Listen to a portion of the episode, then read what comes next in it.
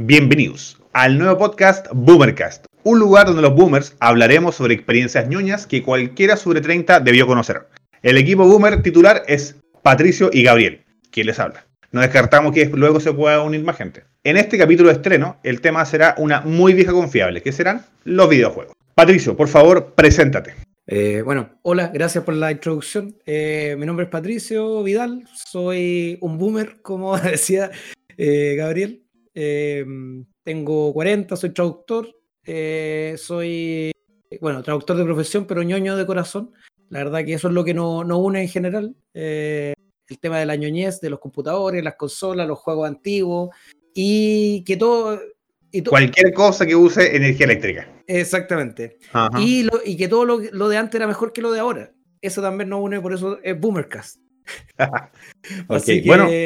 eso, esa es mi introducción. Ok, bueno, mi nombre es Gabriel, soy ingeniero en informática, ñoño desde que nací. Así es que, bueno, con Patricio estuvimos conversando un buen rato de cómo poder plasmar esto en, una actividad como la que estamos haciendo ahora. Y la verdad que, pucha, a veces nos poníamos a conversar de ñoñeces, mirábamos el teléfono, chucha, una hora y media, dos horas hablando de estupideces, entonces dijimos, puta, esta información la estamos perdiendo. Eh, plasmémosla en algo aquí maleable como esto. Así que aquí estamos en un primer intento, capítulo de estreno. Eh, vamos a conversar sobre los videojuegos. Y eh, bueno, tenemos un punteo de alguna forma para no ir tanto por las ramas, pero la verdad es que. Mm, hay mucho que hablar, eh, es el tema. Hay mucho que hablar, exactamente. No queremos extendernos tanto, no queremos irnos así como tanto, así como hacerlo de cinco horas, pero vamos a tratar de mantenerlo conciso y preciso. Vamos a ver en cuánto termina, sí, pero en fin. El punteo es el siguiente. El primer punto es hablar acerca cómo fue el momento que pasaste de una inocencia de no saber que existen los videojuegos a decir, wow, ¿qué es esto? Tú que estás acostumbrado en ese tiempo a jugar a la pelota con suerte, algunos juegos ñoños de cabros chicos, ¿y qué sería? Eh, así es que, bueno, Pato, porfa, cuéntanos cuál fue tu primera experiencia, cómo te enteraste que existía en este maravilloso mundo, así que te escuchamos. Mira, bueno, antes de ser ñoño, eh, yo era un niño normal de la que jugaba en la calle. Bueno, primero yo vivía en Talca, un pueblo chico, todavía sigue siéndolo, donde el acceso a las cosas nuevas, la verdad que era bastante limitado. Eh, había como dos cines, me acuerdo, y, era, no había mucho acceso a nada. Entonces, yo, bueno, mi, niñez fue normal. Jugar en la calle, me caí, me andaba en bicicleta, me saqué la mierda muchas veces, me pegué en la cabeza, me rompía. Era lo típico de un niño pero eh, mi primer acercamiento a los juegos y a los computadores en, sí fue gracias a que, bueno, yo estudiaba en un colegio que era un colegio súper de clase media baja, de hecho, pero que afortunadamente, no sé por qué, tuvieron un tema de un laboratorio de computación muy atrás, el año 87, eh, más o menos, calculando, creo, por los años, debería ser más o menos el año 87, cuando yo estaba en primero o segundo básico, y nos llevaban a ese... ¿Cuántos computadores habían?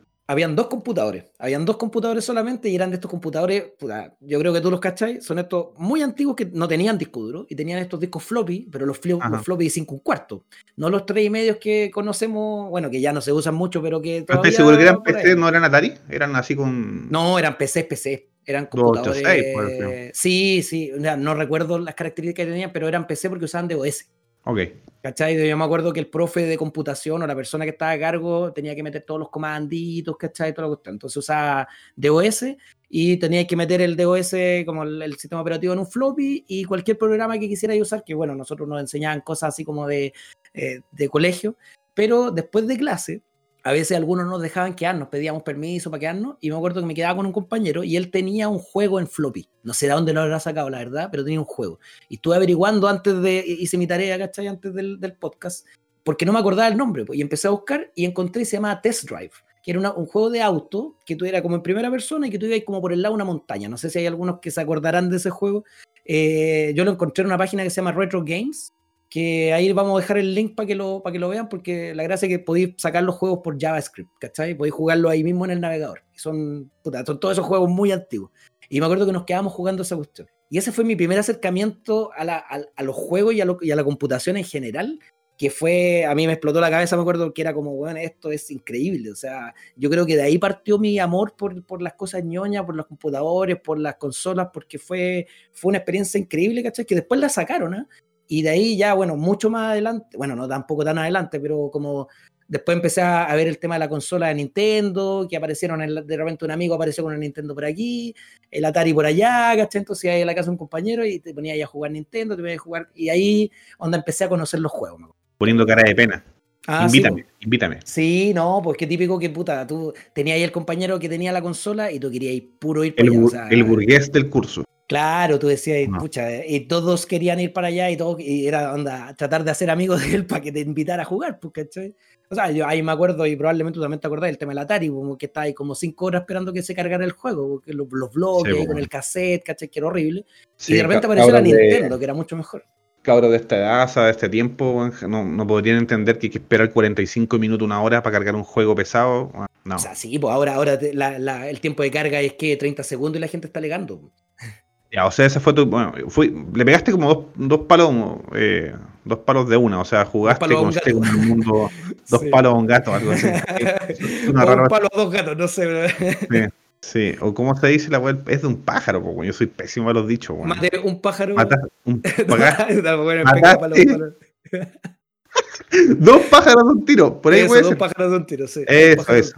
O sea, conociste el mundo de la computación y además juego. Sí, sí, fue, fue el, combo, el combo breaker. No, fue espectacular, la verdad, sabes que fue, fue genial la experiencia y no sé. y lo que, lo que hubiese costado comprar ese PC, por muy chacha que sea, ese colegio yo creo que era un visionario. o sea, yo, no creo que lo hayan comprado. O sea, es que yo creo que era de haber sido algún proyecto quizá privado o de gobierno, no sé si de gobierno la verdad en ese tiempo, o privado, ¿cachai? No tengo idea, la verdad. Pero porque yo me acuerdo que después esa, sala de computación desapareció. Po. Tú pasabas por ahí y no estaban los computadores, ¿cachai? Entonces, tal vez, fue, un, programa piloto, ¿cachai? Tal vez fue un programa piloto y dijimos así como, oye, ¿sabes qué? Hagamos esta cuestión, eh, intentémoslo y no sé, veamos lo que pasa, ¿cachai? Oye, ¿y qué la nostalgia de ese juego? Lo, bueno, lo buscaste recién ahora, lo probaste, emulador, dijiste que lo encontraste en una página, pero ¿lo jugaste? Mira, lo jugué un poco, la verdad. O sea, verlo ahora, sinceramente, tampoco es como que me, me, me derrita el corazón y diga, oh, qué, qué recuerdo. O sea, que me, o sea, sí lo que, lo que me generó fue el hecho de decir que heavy el, lo que pasó en un colegio, que insisto, de clase media baja, en una ciudad, ¿cachai? Que es una ciudad de mierda, o sea, ¿para qué estamos con cosas? Sobre la gente que está escuchando de Talca, pero Talca es una ciudad fome. Yo viví 18 años ahí y una ciudad fome, una ciudad chica donde no pasaba nada, güey, nada. Entonces, el hecho de que hayan llegado esos computadores y haberlos visto y haber tenido quizás la suerte de haber sido el único curso o el único año que tuvieron los computadores para poder probarlo, creo que eso es lo que me generó. Es decir, qué suerte tuve de poder haber entrado a ese mundo en ese momento y haber conocido y haber dicho, oye, este, esto es genial, esto es increíble, ¿cachai? Y, pasar de jugar en la calle a de repente decir, oye, estas cuestiones son es otra cosa, ¿cachai? Mira, mi experiencia fue mi primo Gonzalo, querido primo Gonzalo. Este weón eh, vivía en Viña y trajo, eh, trajo la idea de comprarse un Atari, ¿ya? Y andaba buscando por ese tiempo el rastro para comprar. No sé si existe todavía el rastro. El diario ese. El diario, claro. Me había clasificado y encontró por ahí un Atari, yo me acuerdo, con 100 juegos. Y, y lo fue a buscar, pues. Me acuerdo que llegó, llegó con mi papá, llegaron a la casa, puta, venían en una bolsa y sacan el Atari, un 800 XL. Era un color como café con crema, eh, una casetera y los juegos, eran los 100 juegos venían en cassette. Una, otra bolsa aparte, así, lleno de cassette impresionante. Y probando, probando, cómo se cargaban, ahí olvídate de internet, cómo se hace, me acuerdo que lo llevamos por teléfono al tipo, cómo se hacía, y esperando, yo creo que fueron como una media hora, ¿ya? y el primer juego, no, sí, bueno, esperando, y aparte eso podía fallar y empezar de cero. Sí, es que ese era el tema, sí, se me acuerdo. No, terrible. Y el primer juego que yo vi, dije, wow, fue Montezuma. Oh, el Montezuma, qué el Montezuma. sí, una weá. Es un clásico, weón, del Atari. Terriblemente difícil. Me acuerdo, puta, yo chico, yo 6 años. Mi primo haber tenido como unos 14. Sí, ese weón como que, como que cachó más. Eh, se me quedó grabado el sonido del tu, tu, tu, tu, que cuando agarráis ah, una llave, una weá así. no, brigio, brigio. Ese fue el primer juego. Y después, la verdad que fue. Bueno, la piratería, pues bueno, ninguno de esos juegos originales. Yo no supe hasta mucho tiempo después cómo era un juego original de Atari. Em, y bueno, las típicas como los, los de siempre Space Invaders. Eh, no Ah, recuerdo sí. si vi Pac-Man por ahí, eh, Moon Patrol, vi varias cosas por ahí. Los confiables. ET. Los ah, no, ese confiables, es ET. el peor juego del, del- del- juego del de la historia. Sí. Y, y eso, o sea, ahí, claro, pues mi primo se habrá quedado como una semana y me acuerdo, eh, puta, compartiendo y nada, pues el se fue y sería. Así me quedé ahí, wow, me explotó la cabeza con lo que vi, eh, el control, la palanquita con un botón rojo. eh, no, y la verdad que, puta, para mí tenerlo después en la casa, no, ese tiempo es imposible. O sea, era mucha plata. Sí, Mira, de la época, sí. yo me acuerdo, esa huevada, ese kit le costó 100 lucas. 100 lucas del año, del año 89, bueno, o sea, No, haber sido carísimo. po. ajustado a inflación, 250, 300, bueno, y usado, o sea, no, Sí, no, haber sido carísimo. po. carísimo, ¿cachai? Y esos juegos, eh, vi como las fechas, eran juegos que fueron, fueron eh, inventados, diseñados, escritos pucha, a los- al comienzo de los 80. Entonces, eh, había pasado su buen tiempo y para recién ver algo acá en Chile. Así que esa fue mi experiencia. Y eh, luego pasa otra cosa ya. Este es el siguiente punto. El siguiente punto es, esto es típico, gente como nosotros, clase media. La primera experiencia de los juegos no fue algo propio, no fue como que te llegó a la casa una caja. Ah, wow, un no, juego". po, no, yo creo que pocos, pocos tenían la posibilidad en ese tiempo de, de poder, así como, oye, conocí la Nintendo, ah, la quiero y te la regalan al tiro. O sea, Sí, yo creo no, que era, era muy difícil ese tema. sí. a los viejos fue una cuestión así como una más. Es como que puta, el se entusiasmó con un robot, con una Barbie, con el muñeco no sé cuánto. Y es como que, chucha, vamos a intentar comprárselo para la próxima Navidad, ¿cachai? Y dentro de las posibilidades, y esto era algo caro. Era. eh, entonces, eh, muy típico. Yo la verdad que no conocía a nadie que haya conocido un videojuego porque le llegó a la casa. A no ser que sea un hermano menor, no sé. Ah, Pero- claro, porque- pero ya era quizás más, claro, De más hecho, yo, creo- yo- yo creo que mi hermano Ignacio, que me lleva por tres años, él sí conoció los juegos, tenía que preguntarle, cuando nos llegó a nosotros la casa. Puede ser. Mm. Pero así como primogénito, puta, difícil. Entonces, ese es el punto. Pasamos de un punto de conocer que existen los juegos, ok, los vimos en el colegio, los vimos en la casa de un amigo, los vimos en una tienda, una revista, qué sé yo. Y después hay un punto muy importante en la vida de todo gamer, que es tenerlo en la casa. Ya, no, Ah, sí. tarea no fácil. o Entonces, sea, cuéntanos, tenerlo, y jugarlo 100%. Claro, bueno, imagínate, en tu casa, eh, jugarlo ilimitadamente, puta, dependiendo ahí, les voy a contar mi experiencia con mi mamá, pero eh, poder jugarlo bastante, ¿ya? Y no pagar por jugar o qué sé yo, o andar poniendo cara o haciendo favores, o andar rogando por ahí.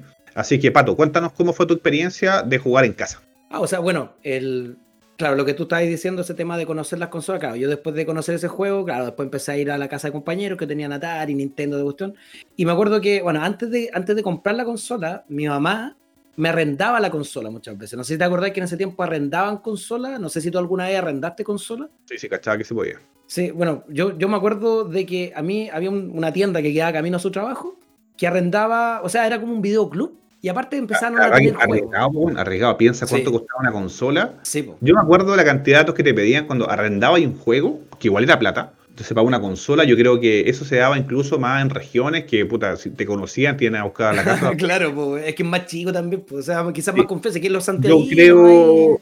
Sí, en son- Santiago sí se podía, sí me acuerdo, pero yo creo que como esa etapa tan temprana, ¿de qué año estamos hablando más o menos? Uh, yo creo que haber sido así como el año 89-90 más o menos, pues. Sí, yo creo que difícil. Yo creo que, puta, ¿qué te pedían? Pues en garantía, pues en, en- en O sea, no que- me acuerdo qué le pedían a mi mamá, pero probablemente le han haber pedido Caballo, el, carnet, claro. el carnet de identidad, ¿cachai? dejan un algún- caballo y una vaca. Un Una caballo y una vaca. sí, no, tienen que haberle pedido obviamente alguna cosa, pero eh, yo me acuerdo que, que mi mamá me lo arrendaba, no sé cuántas veces me lo arrendaba, y típico, pues. No sé, pues, me acuerdo de la Nintendo, no sé, el Mario 1 probablemente. Ya, y jugar el fin de semana, te lo el viernes en la noche, lo entregáis el lunes en la mañana. Todo el fin de semana metido jugando, ¿cachai? Y después ya se iba a la consola, pero nunca lo alcanzaba a terminar, era muy difícil, ¿cachai? Porque yo tampoco es que estuviera 24 horas jugando tampoco, o sea, igual salía a jugar, como que igual hacía ambas cosas. Pero eso fue varias veces hasta que una vez ya me acuerdo que mi mamá me dijo, ¿sabes qué? Te la voy a comprar. Vamos para allá. Pero vamos los dos, me dijo, o sea, no me lo llevó regalo porque dijo, yo no cacho. Claro, pero yo no fue- cacho nada que- de esto. Pero, bueno, fue cumpleaños, Navidad o fue un Yo día. creo que, yo creo que fue para cumpleaños. Yo creo que fue para cumpleaños. Porque no me acuerdo que haya sido en, en- en Navidad. Yo me acuerdo que fue, o sea, si es que fue, debe haber sido un cumpleaños. Porque eh, me acuerdo que me dijo, pucha, vamos, te lo voy a comprar, pero vamos los dos porque yo la verdad no cacho y no quiero meter las patas, dijo. no quiero así como traerte alguna cuestión que no corresponde. Así que yo, oye, imagínate la emoción, pues, o sea, fuimos para allá, vamos, vamos, vamos. Sí, y eso que el Talca, insisto, es una caja de fúfuro. Y llegamos allá y el, el, la, Super, o sea, la Super Nintendo, perdón, la Nintendo, la Nintendo NES original, pero la caja, o sea, con el Mario 3 que venía la versión con el Mario 3 incluida. ¿Pero esa era una de las consolas que fue en el mismo lugar que tú la arrendabas? Sí, pues fue en la misma tienda que yo la, que la ¿Estaba usada? Mira, la verdad no lo sé. Debería haber estado nueva, parece que yo, escucha, creo que estaba nueva, creo que estaba nueva. Lo que sí me acuerdo exactamente cuánto costó. Échale, dame un precio así como aproximado. Escucha, ¿qué año estamos hablando?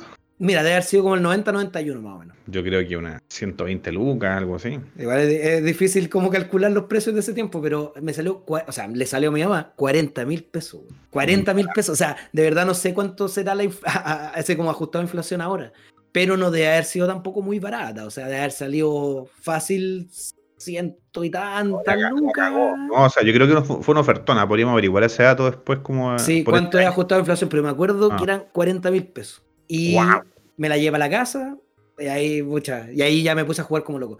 El Mario 3, pues, o sea, el Mario 3 que es el juegazo que es el Mario 3. Pues, o sea, la otra vez eh, estaba, estaba viendo un video, parece que te comenté, estaba viendo un video, ah, tú también me dijiste, pues de este gallo, el Game Historian creo que se llama. Sí, no, Que hace como una historia en YouTube, búsquelo, Game Historian. El, el tipo hace unas historias espectaculares sobre juegos, consolas, la guerra, todo eso.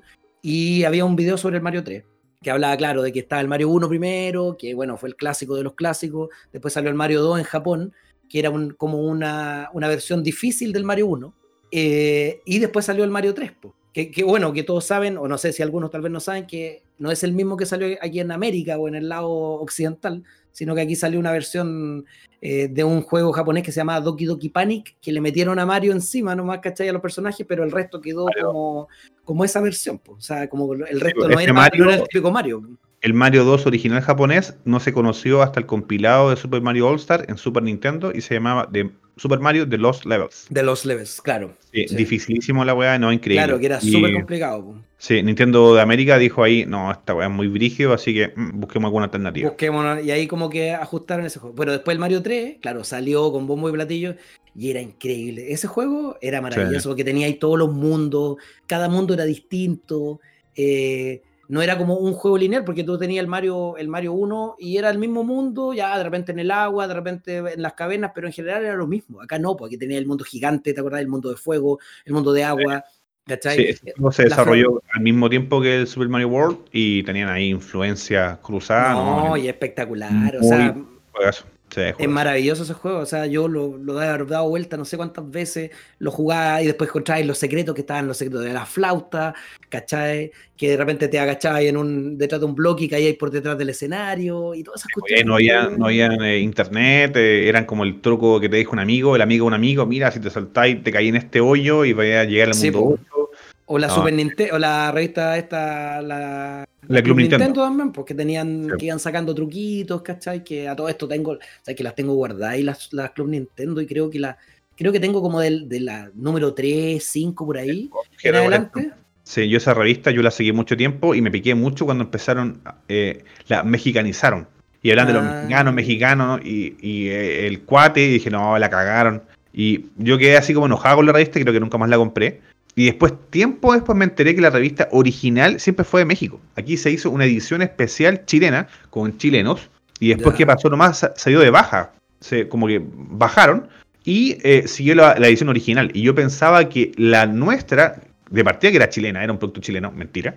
Y que eh, como que la habían comprado los mexicanos y después estaba horrible. Nunca fue así. Ah, no. Mira, yo, yo lo que me acuerdo que tengo hasta la número 40. Esa fue la última que compré. Porque ya, ya ah. no era lo mismo, ¿cachai? Ya no sé si me acuerdo si todavía tenía Nintendo y fue como ya, ¿sabes qué? Hasta ahí compro y no compro más. Porque también ya era como que no la leía mucho, pero al, principio era, era casi algo sagrado tener la Club Nintendo para poder pasar los, niveles y jugar. No, era, era mi material para irme al baño, eh, sí, una lectura relajada. No, era, era muy bueno. Entonces, ese fue mi primer juego así volviendo al, a la pregunta original, mi primer juego que yo tuve, que, que, fue mío en mi casa, con mi consola, fue la Nintendo NES, primero que todo, con el Super Mario 3. O sea, para mí ese juego eh, me marcó completamente eh, mi historia con los juegos y todo el tema. a mí, eh, bueno, en mi caso fue, bueno, mi viejo siempre era buen negociante, tiene que haber estado ahí averiguando. Mira, primero que todo, la primera juego en casa fue un Atari, un 800 XL, una consola, o sea, una consola, equipo gris, ya me acuerdo cómo se cargaba, con dos botones, con su casetera. Y si esta cuestión le, le a salido bien caro, bien caro, no recuerdo cuánto. Em, y ahí aprender la paciencia. A ver, yo ya sabía que se demoraban los juegos en cargar. Así es que lo que hacía yo eh, antes de irme a clase en la mañana, a tipo 7 de la mañana, dejaba cargando los juegos, rogándole a mi mamá que por favor no la pagara. Y para llegar después de clase, llegar, me acuerdo que el típico vestón del colegio, no me sacaba ni el vestón ni la mochila, me sentaba tal cual a jugar. Y lo mismo, jugar lo mismo que conocía cuánto, antes. ¿Cuántos años tenía? ¿Qué, ¿Qué, año estamos hablando? Eh, estamos hablando. Ah, año eh, 90. Más o menos, ¿cuántos años sí, tú? Primero básico. Ah, sí, primero básico. Primero, segundo básico, por ahí. Y, claro, no, no. Así jugaba, pues, bueno, así jugaba, esperaba. Y en ese tiempo, bueno, ahí conocí los originales, que eran marca Turbo. Me acuerdo que los compramos en Falabella. Y ahí, como gran gracia, venían los juegos, olvídate de manual o algo así con suerte una carátula fea, y venían con el Pong, lo podías jugar mientras descargabas el juego. Y bueno, obviamente, puta, lamentablemente de chico pirata, y eh, copiándolo, pues me acuerdo con la, casetera, la doble cassette. Sí, y, yo tenía, yo creía que, que si los, los copiaba a todo volumen, quedaban mejor guardados, mejor copiados. Ni poco, una weá penca. Y a mi madre tenía loca porque el sonido era horrible, horrible, era así como, como un modem. Sí, un modem telefónico marcando, así de, de, sonada de feo y yo a todo volumen, según yo. Así que, claro, tenía mi, biblioteca de juegos, me acuerdo que los compraba y ese me sacaba copia, me sacaba como respaldo. Compraba el original, lo copiaba.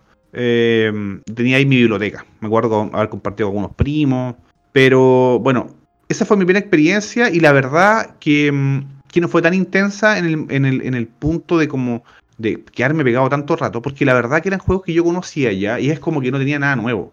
los juegos de Atari, los, los marca Turbo que compramos, eh, igual eran caros. O sea, tienen que haber costado a la época unas pero ¿cómo plata de ahora, unas 15 lucas. ¿Cómo marca Turbo? Mira, ¿No, eran así como, como, un, como el cartridge de Nintendo que era, no, no sé.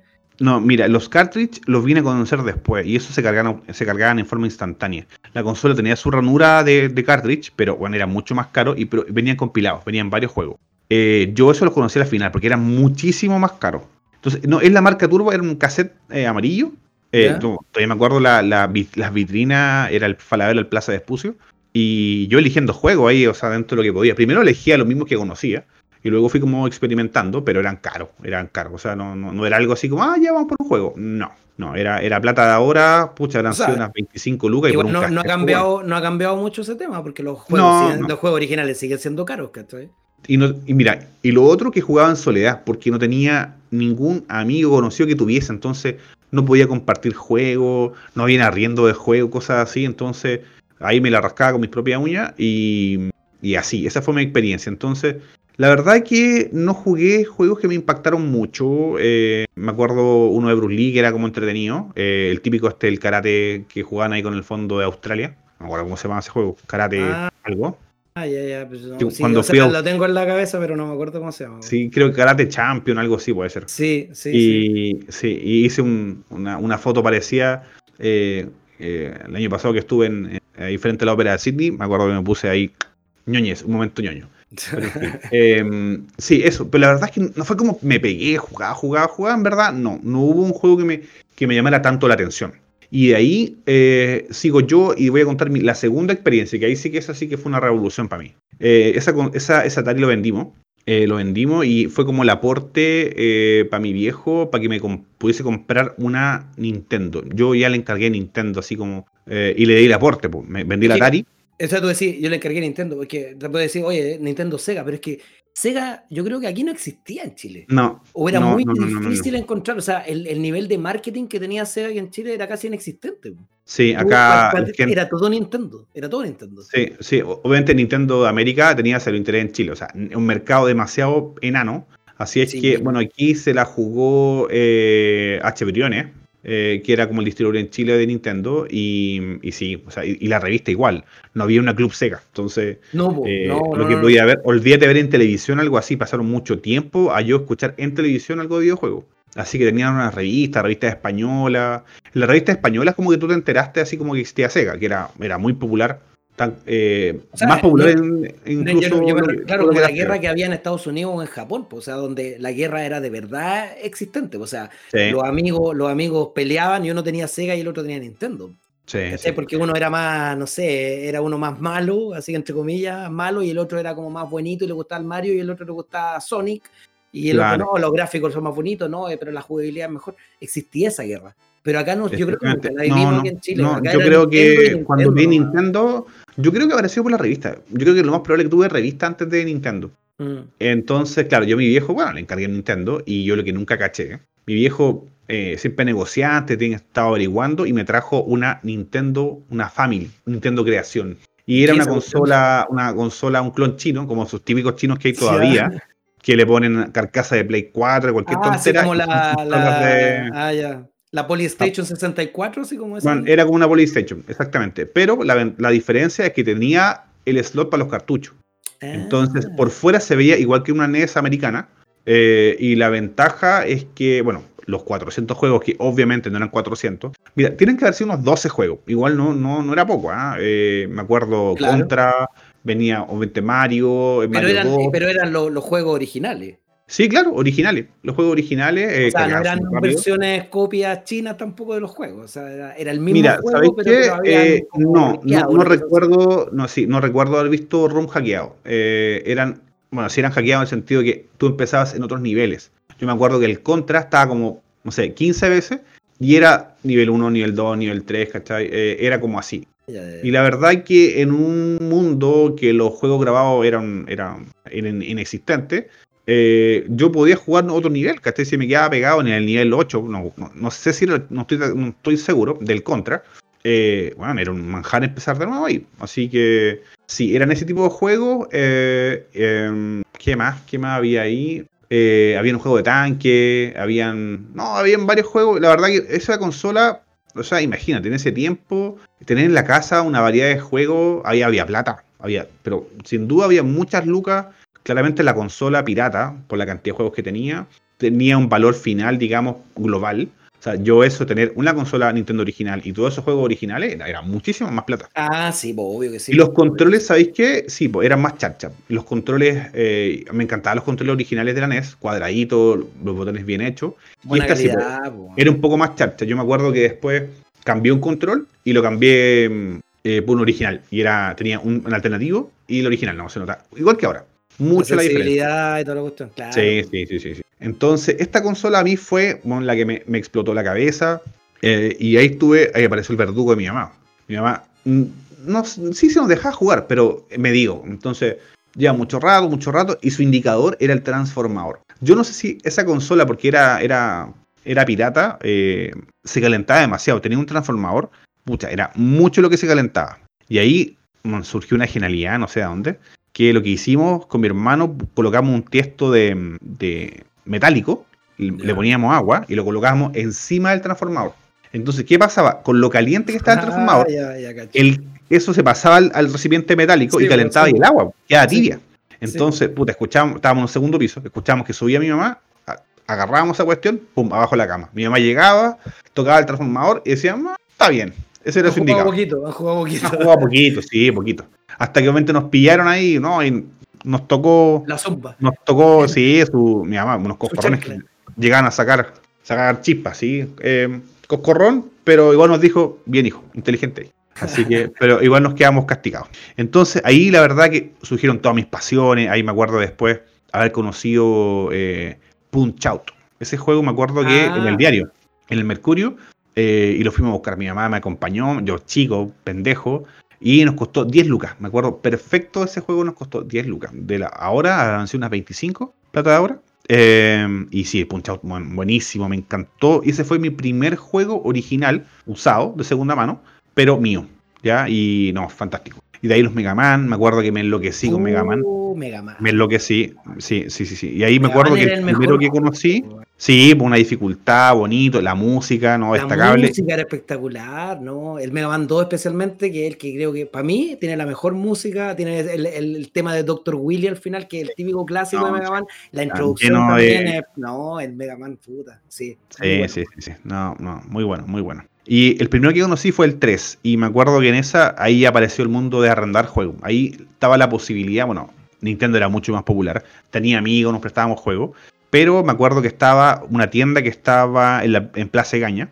Y se llamaba Errols. Y ah, eh, una, tienda amarilla con letras rojas, con borde negro. Y ahí arrendábamos. ¿Tipo Blockbuster? Sí, claro. De hecho, después Blockbuster la compró. Desconozco si. Tal que no existían errors, no existían esas weas. No, no existía nada de eso. No, además, pues, además que no. Y bueno, empezaron las, como las típicas. Eh, todo lo que arrendaban películas, los 80 muy populares, 80-90 en Chile, eh, el negocio de los videoclubs. Eh, y me acuerdo, había uno de bar también que trajeron algunos pocos juegos. Pero bueno, era llegar y arrendar lo que había. O sea, no habían reserva, era. O sea, arrendar un juego bueno un día viernes era, bueno, era súper complicado. Muy complicado. Ah, obvio, obvio. todo el mundo estaba arrendándose a usted. Sí, sí había Como encontrar una película de estreno en ese tiempo en Blockbuster, ¿te acordáis? Sí. Así como que salió una película de estreno y tú ibas a arrendar un jueves o un viernes en la noche y imposible encontrarla para el fin de semana. Sí, mucha demanda. Y a mí, eso sí me acuerdo que me restringía mucho los juegos los días de semana. Así que no, era el fin de semana. Entonces, chuta, me acuerdo que siempre, siempre, siempre había un juego de aeróbica, weón. Jamás lo arrendé, nunca. Pero era como el icono en ese juego algún día mi papá decía, no va a estar ni el, ni el de aeróbica. Bueno, nadie lo rentaba. Entonces ese negocio, no, ahí el, esa Nintendo NES pirata eh, fue lo que en verdad... esa Nintendo NES pirata, No, me abrió un mundo. O sea, después yo la vi, ¿eh? después era ese, ese mismo software metido en una cantidad de consolas que se parecían al 64, a un PlayStation. Pero eh, esta fue la única que yo conocí que tú le podías además poner cartucho. Y la ventaja es que versus la Nintendo original, yo no sé si era imposible o muy difícil que los juegos piratas de Nintendo, ya, eh, que eran unas copias de los juegos japoneses, que eran unos juegos que eran más chicos, que eran, e, eran, eran de la... Ah, sí, pues los cartuchos de la Famicom eran distintos. efectivamente, eran más pequeños. Y había un adaptador que tú le colocabas y te quedaba el mismo juego, el mismo tamaño del juego de la versión americana. Entonces yo tenía ese adaptador y era, la verdad, era una interfaz, era, no hacía nada en verdad. Lo conectabas y yo podía jugar ahí todas las cosas piratas. Aparecer los juegos con multi, multi-room eh, y amigos con Nintendo, Nintendo original no, no se podía. Así que bueno, esa fue... Nintendo siempre ha sido bien pesado con el tema de la piratería. Sí, sí, y por el tema de los cartuchos antes era complicado. Eh, sí, era, era complicado conseguirlos, eh, no, tan, no tan barato de fabricarlos, así que Existían, pero, pero sí, no estaban tan, no estaba la piratería tan extendida también. No, bueno, yo tenía, yo tengo la Nintendo original todavía en mi casa. Todavía tengo, o sea, bueno, no en mi casa, en la casa de mis papás. Eh, está guardada arriba en un closet la caja de la Nintendo original, esa misma Nintendo que te digo yo que compraba por 40 lucas mi mamá. Y con fuente, con todo. la tengo. Está, está 100%, o sea, está completa, o sea, casi completa, porque yo me acuerdo que le presté unos controles a un amigo una vez de hecho, puta, ¿sabes que se los presté? Me di, así fue hace años, ¿cachai? Mucho tiempo. Y me dijo, oye, tú tienes los Ya, dije, yo te los paso. Y yo los saqué y de repente miro el control y tenía como unos hoyitos, güey. ¿Hoyitos? Hoyitos, así como. Y yo dije, qué chucha. Cacha, güey. Era tan. De repente, era tan estúpido cuando jugaba que cuando me picaba con el juego agarraba el control y lo mordía, pues. eran dientes, eran marcas de dientes, güey. Me estáis guayando. De verdad, de verdad. Había, tenía el, uno de los controles, no los dos. Uno de los controles estaba todo mascado, güey. Entonces yo, lo, claro, yo me enojaba y para no tirar el control lejos, agarraba el control y, ¡ah! y lo mordía. Cacha, que la estupidez así como de la, de la rabia y de la frustración a veces de los juegos, probablemente con el Mega Man, que perdía y tenía que empezar de cero de nuevo.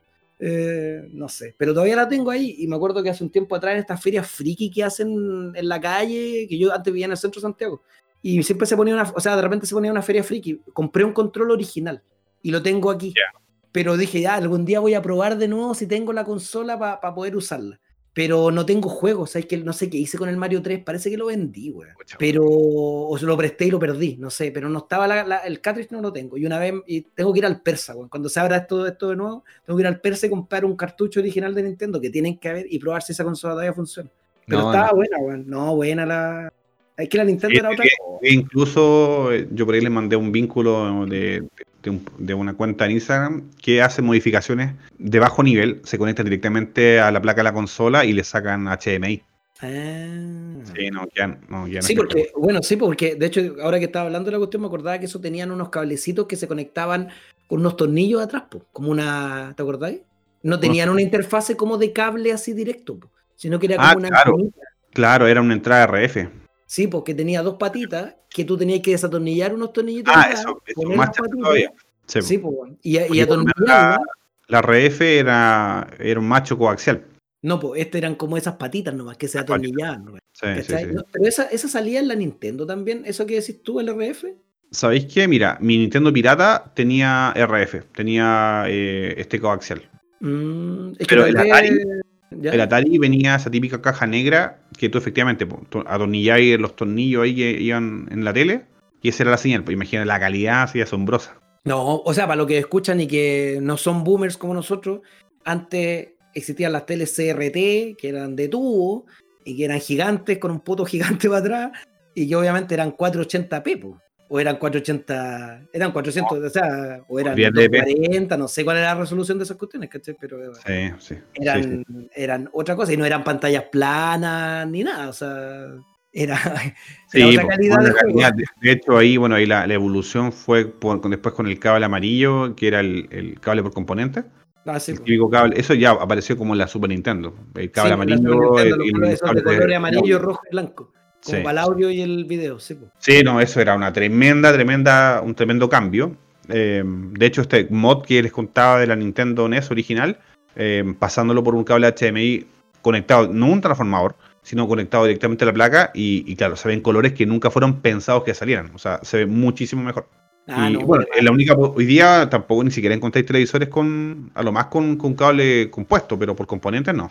No, pues ya no, o sea, ninguno de los, de los LED actuales tienen esas cuestiones. O sea, de hecho, cuando tú veis estos tipos que, que coleccionan consolas antiguas, en general tienen su tele SRT ahí en la esquina conectada donde conectan las consolas. Porque si no, no, las cuestiones no les corren. No les corren. O sea, Oye, y- ¿y cuál fue tu segunda experiencia? ¿Qué, qué- después de ahí, de dónde saltaste? Mm, pucha, a ver, yo me, yo me acuerdo que, bueno, tenía la Nintendo y después, para una Navidad que tenía que haber sido, pucha, no sé, durante, no sé, entre el 94, 95, por ahí, no, no recuerdo muy bien, para una Navidad, mi hermano me acuerdo que me empezó a preguntar cosas sobre las consolas y la cuestión. Bueno, la cuestión es que llegó la Navidad y había una caja. Y abro la caja y era una Super Nintendo. Y era así como, ¡guau!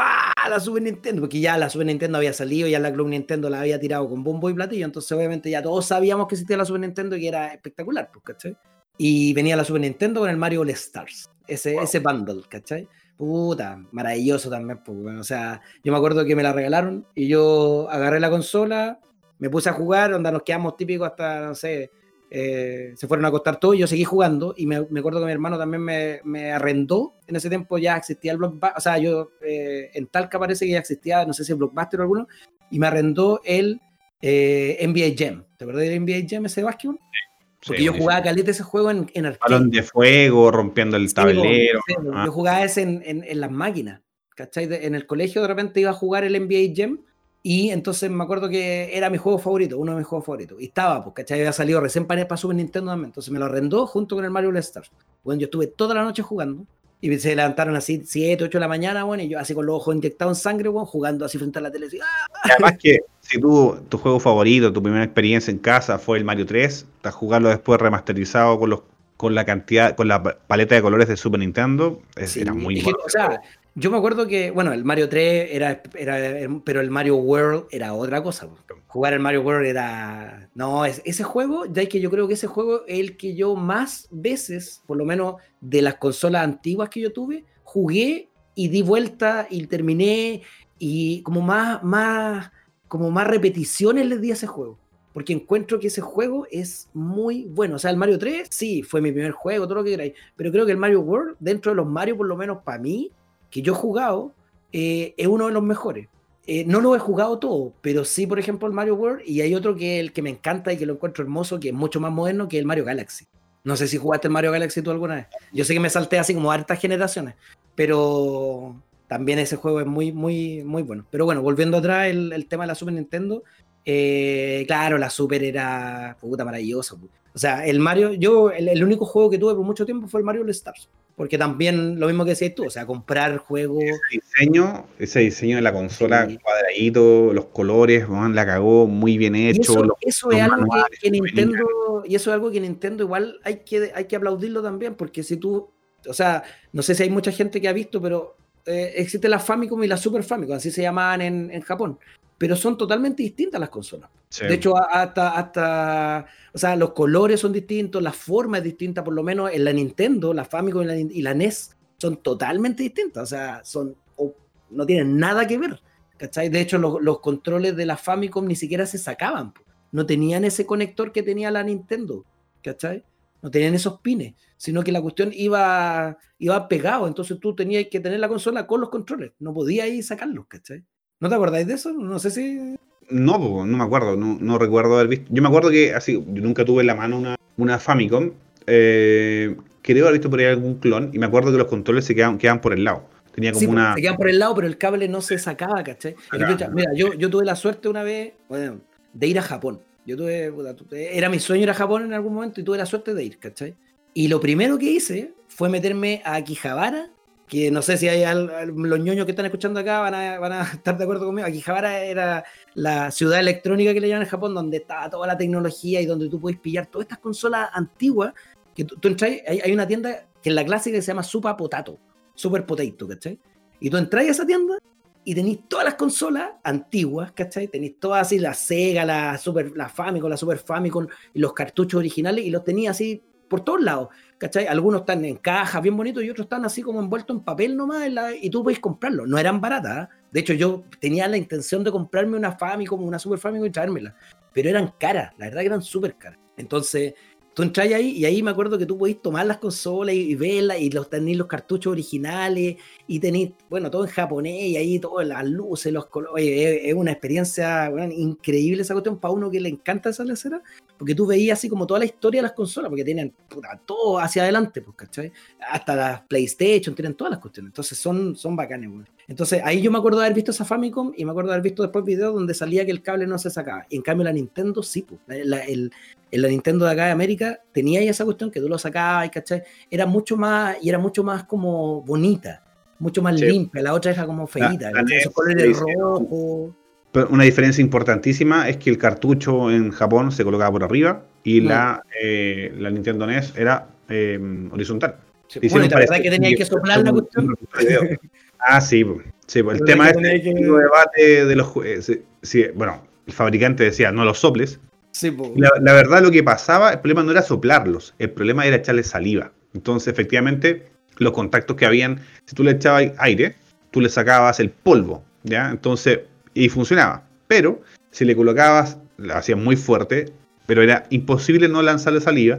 Y después, ¿qué pasaba? Yo me acuerdo haber visto cartucho arrendado, eh, oxidado. Y eso es por ah. humedad que quedó ahí. Pero efectivamente servía. Ya, pero. Em, pero cuando usáis de la cuestión, ya pasaba al otro lado. Yo lo que hacía, yo con un cotonito con alcohol, los pasaba por ambos lados y listo. Ay, no, qué, qué, qué curso. No, yo la verdad, yo lo soplaba nomás, Yo lo soplaba nomás, a lo, a lo, a lo bruto nomás. Así, bruto. O sea, cuántas veces le contaba, le tiré esa cuestión, pero sí, no, a lo bruto nomás. Ya, bueno. bueno, esa, es mi segunda experiencia con las consolas. Sí, yo creo que el Super Nintendo ya era un salto importante, porque yo me acuerdo exactamente el precio, eran 120 lucas de la época, pucha, ajustado a inflación, casi, casi 300, lo que cuesta hoy día una, efectivamente una consola, digamos... Eh, claro, de las nuevas, de última generación. Pues. Sí, y no, en mi caso, mi papá, puta, clase media, mi papá trabajaba, era, trabajaba en TI, pero era vendedor, ¿cachai? Entonces, eh, ingresos variables, ¿cachai? No, entonces el tema era que mm, era mucha plata, muchísima plata. Y yo la verdad que no pedía cosas como papá, quiero un Super Nintendo. Mi papá sabía, porque a mí, no sé, se me caía la baba cuando yo veía la Nintendo, veía cosas así, o veía la publicidad, esto desgraciado para el Día del Niño, bombardeaba. No, imposible que mi papá el Día del Niño me comprase un Super Nintendo, era imposible. Yo lo soñaba, era mi sueño húmedo, pero no, imposible. Y me acuerdo que pasó una Navidad y, y no llegó. Y la siguiente Navidad, yo creo que ya fue como el año 93, eh, mi papá como a las 10 de la noche se me acerca y me dice, hijo, yo sé lo que tú quieres, pero yo lo intenté. Y no pude, así, pero sin falta para la próxima. Y yo, papá, no te preocupes, no importa. Y por dentro. Por dentro destruido. Muerto, ni esta weá no vale nada, para mí no me importa, no quiero una cena, prefiero ir a acostarme. Y mi hermano Ignacio, puta, tres años menos que yo, el bueno, así emocionadísimo. Así que estábamos, mi papá hacía una, un truco que era un paseo por la villa, por los pasajes, ¿cachai? Y a la vuelta estaban todos los regalos. Obviamente mi papá antes de irnos, puta, inventaba cualquier cosa, ah, voy al baño, se me quedó no sé qué, y la hacía cortísima y colocaba todos los regalos. Entonces cuando llegamos a la vuelta, fue como que justo, justo llegó el viejo Pascuero. Mi hermano, yo, bueno, yo por gracias a mi primo Gonzalo, puta, como de los cinco años que no creo en el viejo Pascuero. Eh, gracias, Gonzalo. Y, ya, pues Ignacio, ¿no? Ignacio vigente ahí con su, su creencia. Y puta, llegamos, me acuerdo que en un pasaje había. Mi papá le dice, mira, Ignacio, y, y justo había un vecino vestido viejo pascuero, un viaje, un, traje un bacán, un buen guatón, barbón, no, la hizo. Y el bueno le dice, ya pasé por tu casa. Y puta, mi hermano, weón. No, el bueno estalló. Muerto loco, claro. Muerto loco. Y yo ni ahí con la weá, decía, si no tengo Super Nintendo, para la vida no vale nada. Estoy ni ahí. Y puta, llegamos a la casa y ¡guau! Los regalos. Ok, y yo ya, sí voy. A Y veo una caja sospechosa. Yo, puta, de chico ñoño. Y yo me acuerdo haber visto en Falabella una casa, una casa, una caja de estas como de maqueta. Eh, y yo la medí, pues, weón. Me acuerdo que en ese tiempo, con mi ¿Una caja así como en exhibición? Exactamente, una caja de exhibición. Y, y bueno, yo me acerco, la mido, digo, ¡ay, qué increíble! Y la mido, bueno, la mido. En ese tiempo era mi, brazo, eh, el codo al dedo índice y luego una cuarta. Y esa medida era la caja. ¿Mediste la caja? Medí la caja. No, no, ¿verdad? ¿Y por qué la mediste? No, yo no sé. ¿Cuál fue el, racionamiento detrás de, no, tengo idea, no sé qué pasó por mi mente en ese momento, pendejo así, bueno, ¿qué hago? Obsesión así. Que, obsesión, sí, de piteado, no sé. y estáis que. Ya, y veo la caja y yo, puta, un cabro chico normal, ¿qué hace? Va y hace cagar el papel, po. No, va a ser que ah, no, es que no se rompe el papel. No, mi mamá habrá deseado que la abriera con cuidado para reutilizar el papel. No. Bueno, yo voy y me voy a medirla, po, La mido así y veo perfecto. Digo, ¡guau! Y ahí me pasó un colapso nervioso, weón. Así como una, la locura que te pasaba a ti que mordía los controles, weón. Yo eh, yo casi me desmayé. Lloré, lloré intensamente, así, no podía hablar. Estaba, pero un moqueado entero, bueno, no podía hacer nada. Así. Mi mamá, así como, Juan, ¿qué te pasa? Así como, ¿estáis bien? Así este cabro, ¿qué, qué le hicimos? Un momento niño Nintendo 64. Sí, y, bueno, y, peor. Bueno, yo creo que me hubiesen grabado, habría sido viral, weón.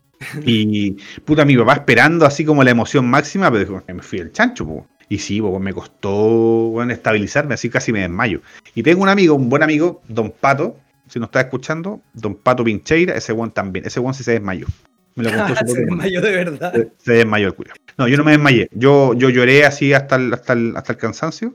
Y, listo, será. Pum, me recuperé. Voy, puta, todo el, el, unboxing, weón. No, ese momento mágico, ver, ver em, Nintendo era, era como, era como una, como una Apple de ahora, todo bien envuelto, la cajita perfecta, pluma la calidad de ese control, seis botones con los botones de hombro, LR, el cable, todo cómo olía, cómo huelen las cosas nuevas, bueno, yo estaba pero sí, o sea, la consola, la raja, me acuerdo haber visto, darle la vuelta antes de encenderla y haberle sacado la tapa donde iba el, iba el pack de ah, expansión. Que para, la, expansión que nunca fue.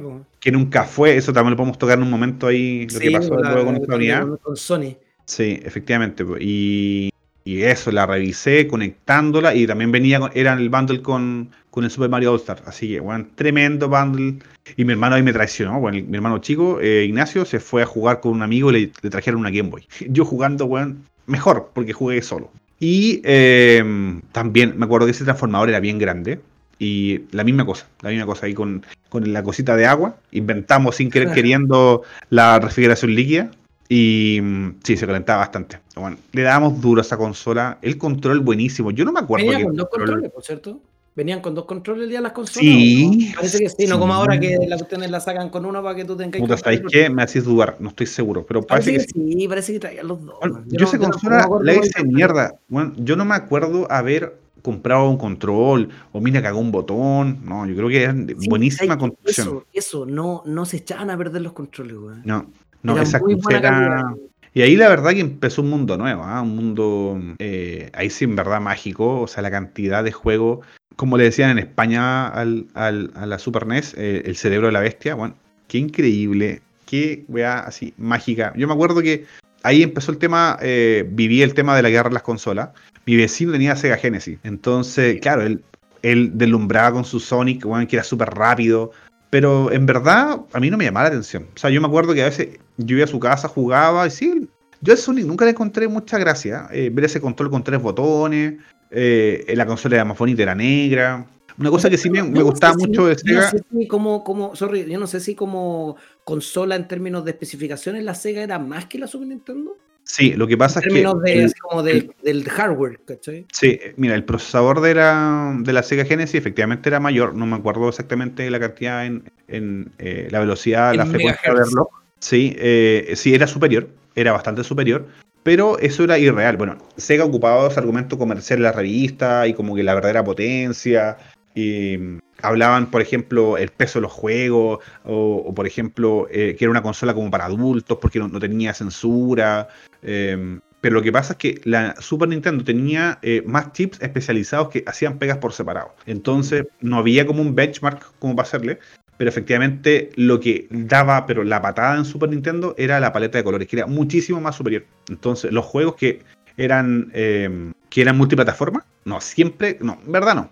El 90% de las veces eran mejor en Super Era más Nintendo. bonito en Super Nintendo. Sí. Aparte que, ¿te acordáis que el tema de los cartridge, como eran cartridge, y el cartridge al final también es como una placa base pequeña que tiene adentro, Sí, claro. también le ponían chip adentro del mismo cartridge como para darle más, o sea, Sí. para mejorar o potenciar la Sí. consola, porque obviamente la consola ya no la podía cambiar. po. Pero me acuerdo que para ciertos juegos, ¿cachai? Creo que el Donkey Kong, que requería más cosas, ¿cachai? Incluso el Super Mario 3, que estuve, cuando vi ese video, hablaba de que llevaba otro, otra construcción el cartridge, cosa de que le diera más colores, eh, pudiera hacer otras cosas que la consola original no podía hacer. Eso, que ahora bueno, no se puede hacer. esa tecnología efectivamente eran, eran exclusivos los cartuchos, hoy ya no va a haber algo sí, en disco óptico, no hay nada en disco, claro, en un CD, en un Blu-ray, no. Entonces, efectivamente, esos cartuchos, claro, el chip Super FX, no estaba presente en pucha, Donkey Kong Country, estaba presente en Super Mario World 2, eh, estaba en el Stan FX, un juego de carrera y varios más, eran chips el Star especiales. Fox, ¿te acordáis? El Star El Fox. Star Fox, claro, Sí, claro, po. efectivamente. Eh, Killer Instinct. bueno, Killer Instinct. habían unos juegazos, o sea, yo lo invito a buscar, de pronto dejamos por ahí la descripción, un- los mejores juegos que había en Super Nintendo. El Mortal Kombat 2, qué juegazo, o sea, por, Nintendo aprendió de la- la- lo que les pasó con el 1, el tema de la sangre, la violencia. Ah, claro que no tenía sangre, pues era como pura. Como- Sudor, saltaba Sudor, así como una, claro, saltaban como unos puntitos, y unos fatalities recortados. fatalities, sí, pues, Ni siquiera decía la palabra fatality, ¿cachai? Cuando, cuando tú hacías esa porquería, ¿no? Nintendo ahí estaba mucho ahí con el tema del family friendly y, y, bueno, el tema de Mortal Kombat cuando salió eh, aparecieron las primeras, las, las, eh, la- el SRB, el tema de la evaluación de, de edad. Eh, Ah, bueno, claro. y Nintendo, claro, será muy family friendly, pero cuando vieron los números, o sea, eh, el Mortal Kombat de Sega Genesis vendió cinco veces lo que vendió la de Super Nintendo. Para el Mortal 2 no se repitió el mismo error. Eh, y no, juegazo, juegazo. El Super Mario World 2, Star Fox, F0, eh, Mega Man X, el 2, el 3, weón, fantástico.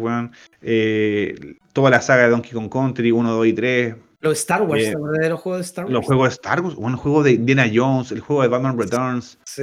weón, era Eh, tremenda. El juego de Batman, weón, el de Batman de la serie animada, weón, y fantástico. También Ah, Genesis era muy sí, me bueno. acuerdo esa cuestión. Weón, sí. qué juegazo, o sea, Aparte qué que la música era muy buena, sí, ¿no? Sí. Buena. Sí, no, fantástico. En verdad era eh, no, una tremenda, fue vivir esa experiencia, esa época, bueno, fue genial, genial, genial. O sea, los cartuchos costaban caro. Yo me acuerdo que el Street Fighter, bueno, el Street Fighter fue un vende consola.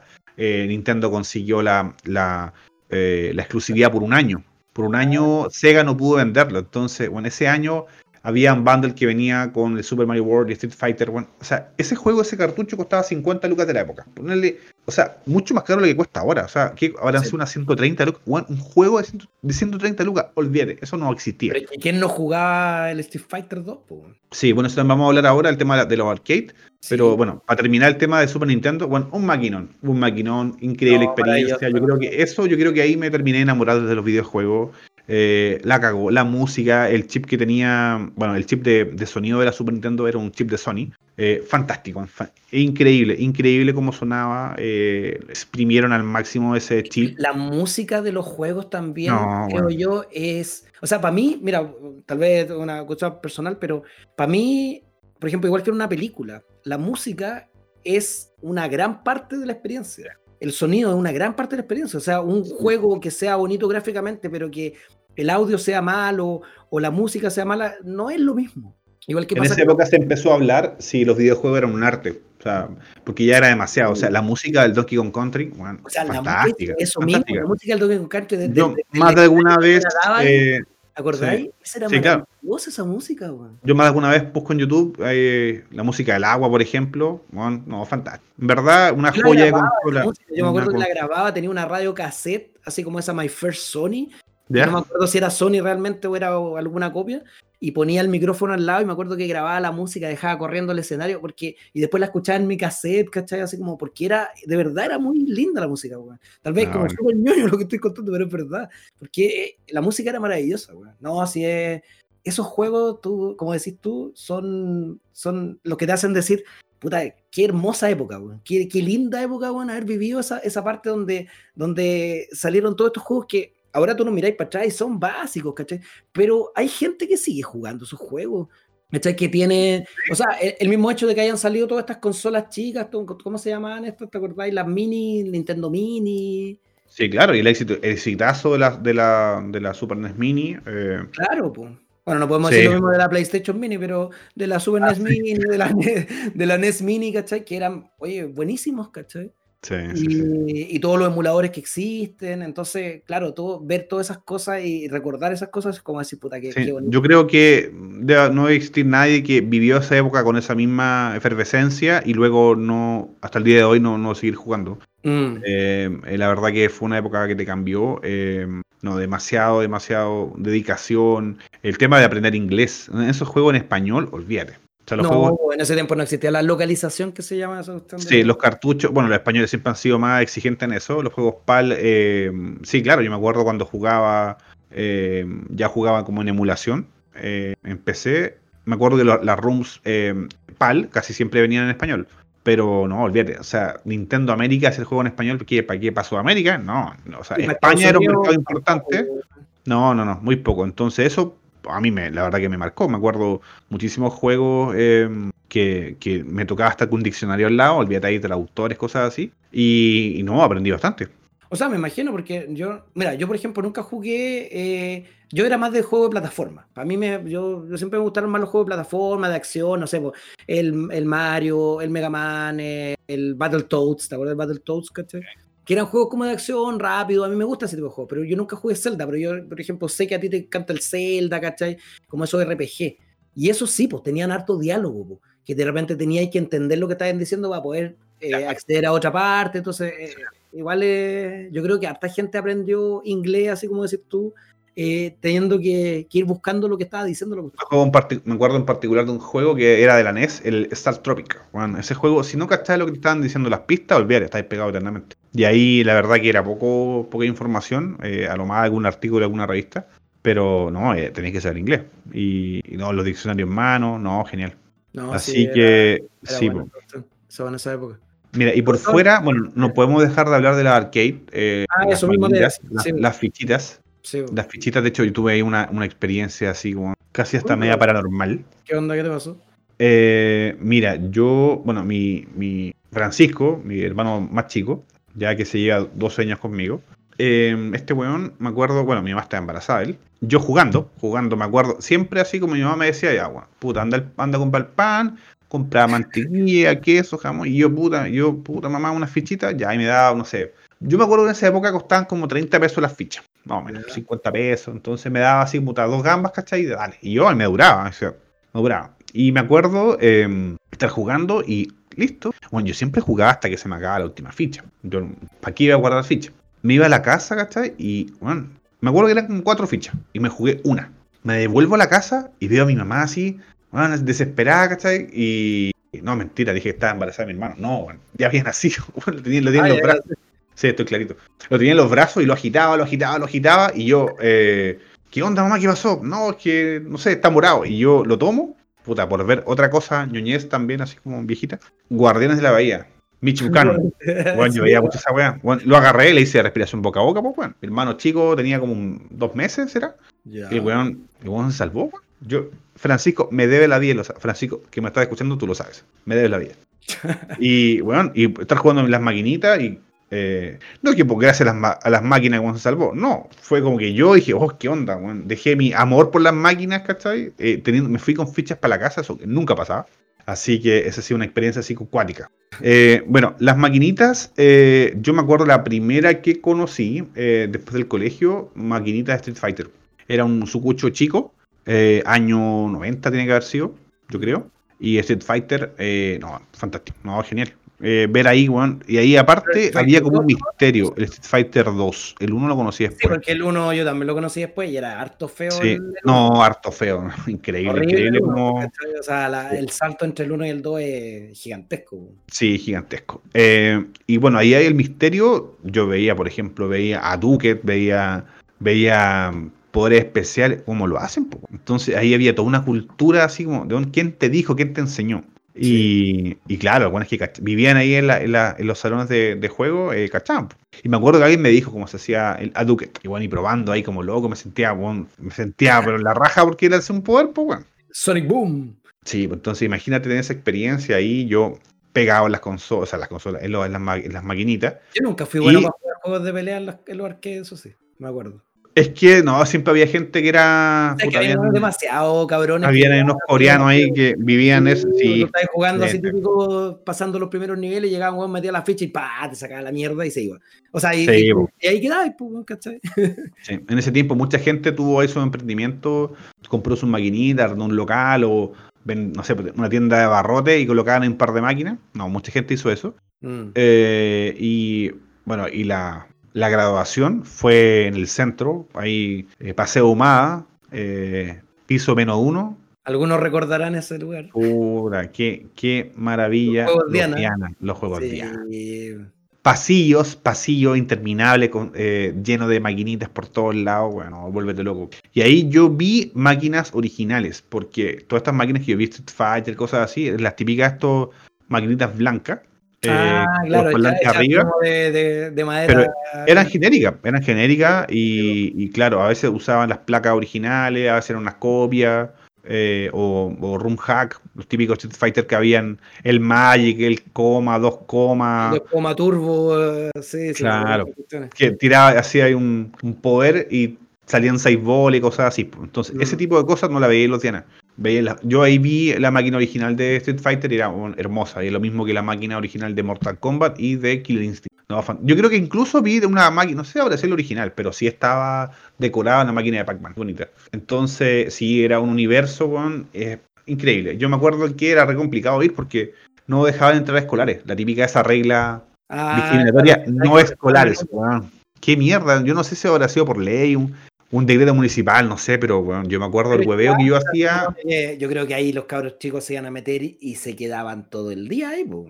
Sí, no, o sea, tú por ejemplo veías un clases, que es lo peor. bueno, día de semana, 11 de la mañana, un escolar adentro, no, weón, está ahí capeando clases. No, sí, marrero. Obvio, po, obvio. Sí, no, esa tremenda experiencia y la verdad es que ahí estaba el tema de, de bueno, cómo esto me lo llevo para la casa. O sea, la, digamos, el port de Street Fighter a Super Nintendo fue muy bueno. Yo no me acuerdo haber notado diferencia importante. Yo, para mí era como lo mismo. Efectivamente no es lo mismo, pero eh, muchas consolas intentaron replicar eh, éxitos de arcade en, en las consolas caseras. Entonces, obviamente en ese nivel, Street Fighter, como no era tan avanzado, no fue tan complicado el port, pero más adelante sí hu- hubieron cambio, hubieron cambio importante en sonido, eh, no sé, todos los Tekken, por ejemplo, Sega que tenía unas tremendas títulos en, en- en arcade y siempre intentó traspasarlo a sus consolas caseras.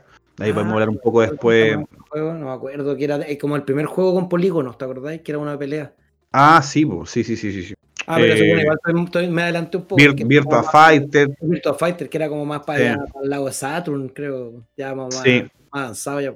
Exactamente. Entonces, bueno, Sega tiene un éxito indiscutible, no tanto así como las consolas, eh, excepto la Genesis. La Genesis, yo diría que eso ni siquiera fue una, fue un empate, fue un empate técnico ahí con Nintendo. pero más adelante, claro, la fueron cagando, cagando, cagando. La Saturn y todas esas que salieron después eran consolas súper buenas. Lo que pasa es que ya Sega venía arrastrando un, un tema de mala gestión hace rato, pues, ¿cachai?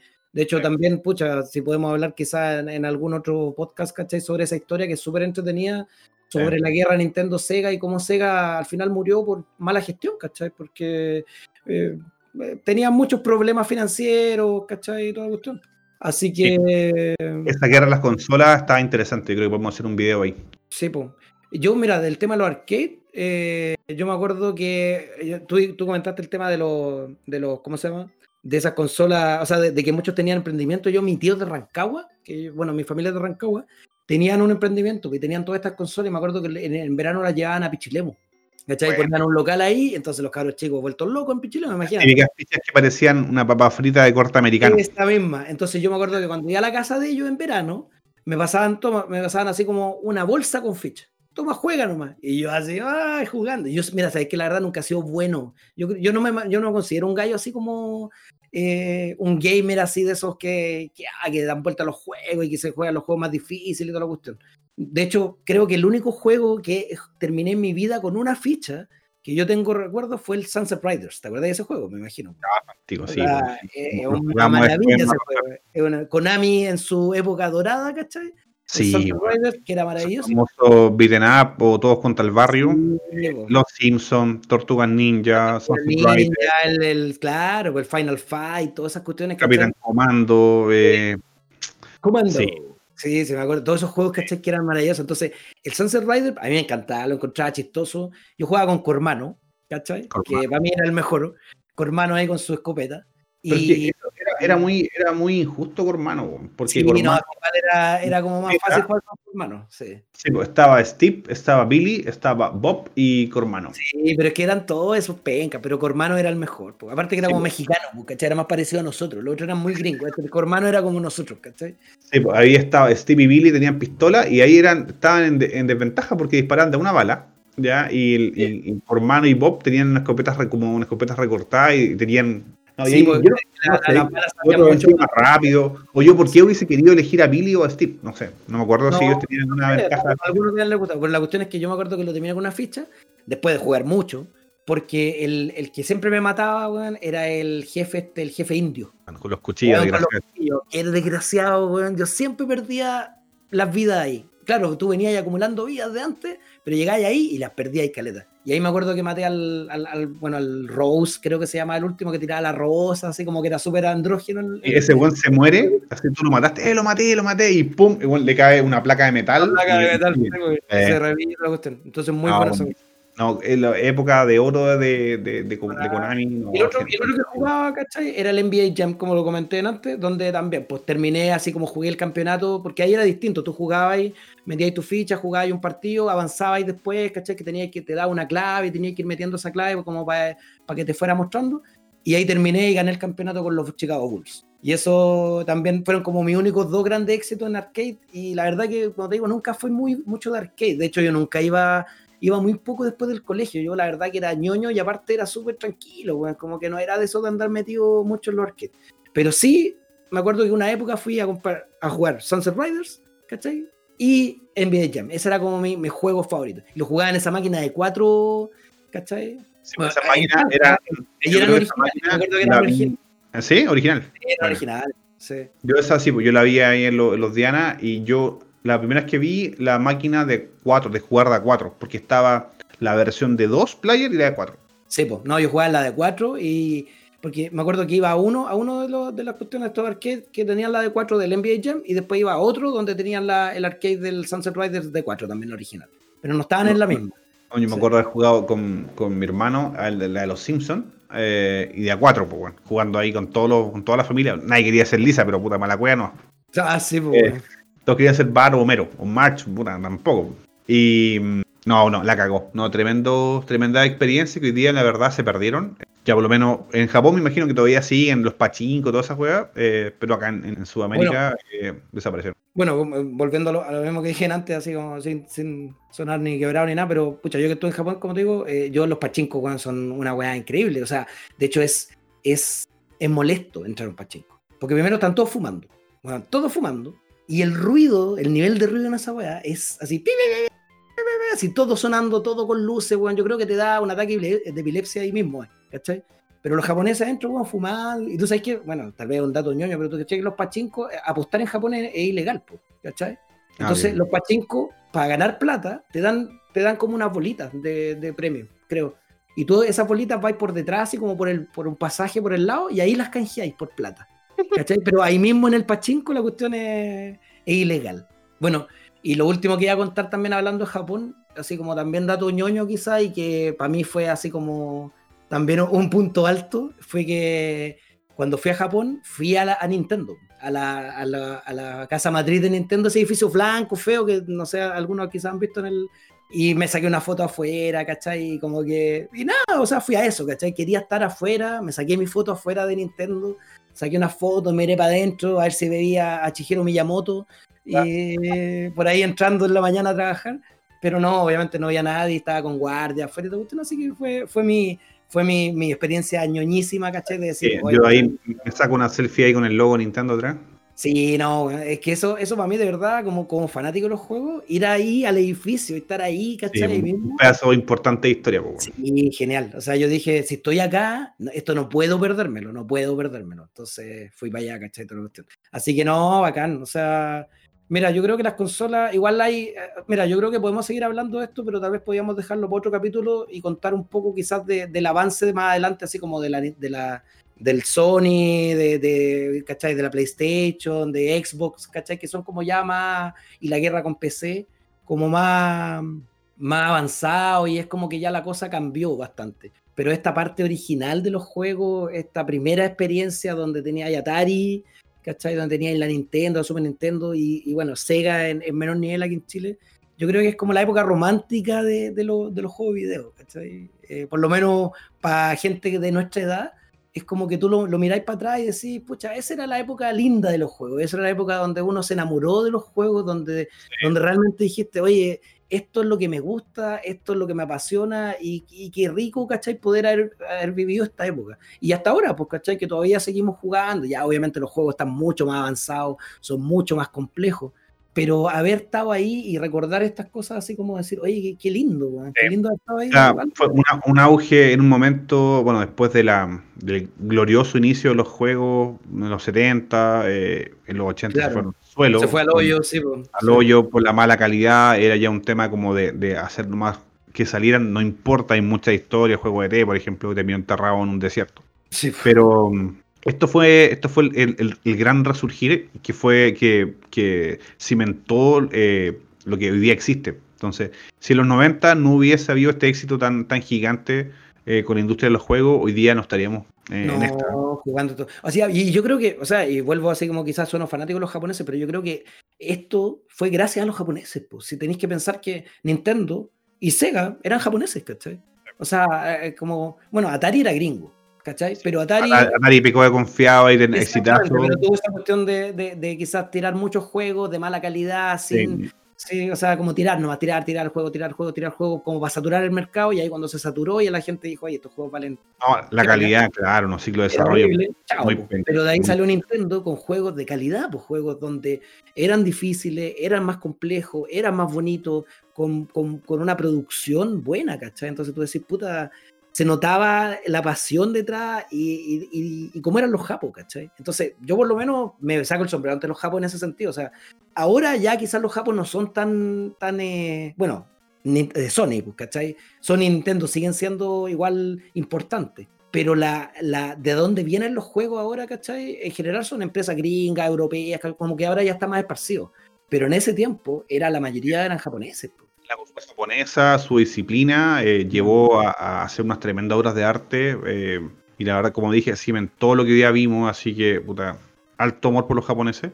Sí. Eh, y así, bueno, estamos cerrando esta, esta pasada, así como este recuerdo noventero, ya, de nuestra Ochentero, experiencia. noventero, por ahí. Finales de los 80, principios de los sí, sí, sí, efectivamente, ochentero, noventero. Así que espero que, que se hayan sentido identificados, que hayan eh, hayan recordado también cómo fue su experiencia. Y, eso, para eso es un ambiente de conversación. Eh, vamos a hacer más capítulos, vamos a hablar más de tecnología, vamos a hacer más cosas justamente vinculadas a como a los recuerdos. Eh, yo creo que para hablar de, temas actuales eh, hay muchísimos, muchísimos, muchísimas fuentes. no descarta que lo hagamos tampoco, pero eso queríamos, queríamos hablar de lo viejo, queríamos contarles más o menos cómo fue nuestra experiencia y que ustedes también recordaran cómo fue la de ustedes. Así que... Claro. y si nos quieren escribir, teníamos un correo, creo, ¿no? Sí, ahí vamos a dejar ahí como... ahí como pregunta de pronto sus reflexiones y las podemos leer. Historia también, así como, no sé, pues tal vez tienen alguna historia sabrosa ahí de cómo tuvieron sus primeras consolas, eh, cuáles fueron los primeros juegos que jugaron, también nos pueden escribir, ¿cachai? Sería, sería rico escuchar también de otra gente, porque todos tenemos que haber tenido experiencias tan distintas respecto a, los juegos y cómo nos, nos, enamoramos o nos empezaron a gustar o nos metimos en este mundo de los juegos, que obviamente sería, sería rico escuchar. O sea, esto es, esto es una historia desde el punto de vista de nosotros dos nomás, pues, pero por eso sería sería súper entretenido eso. Y, yo creo que vamos a retomar, no sé si el próximo capítulo lo mismo de los juegos eh, o, otro, pero ahí, ahí vamos a, conversarlo. Así que, como les dije, gracias por escuchar y yo me despido. Muchas gracias, nos vemos pronto. Muchas gracias también por escuchar y hasta la próxima. Gracias, chao, chao. Chao, chao.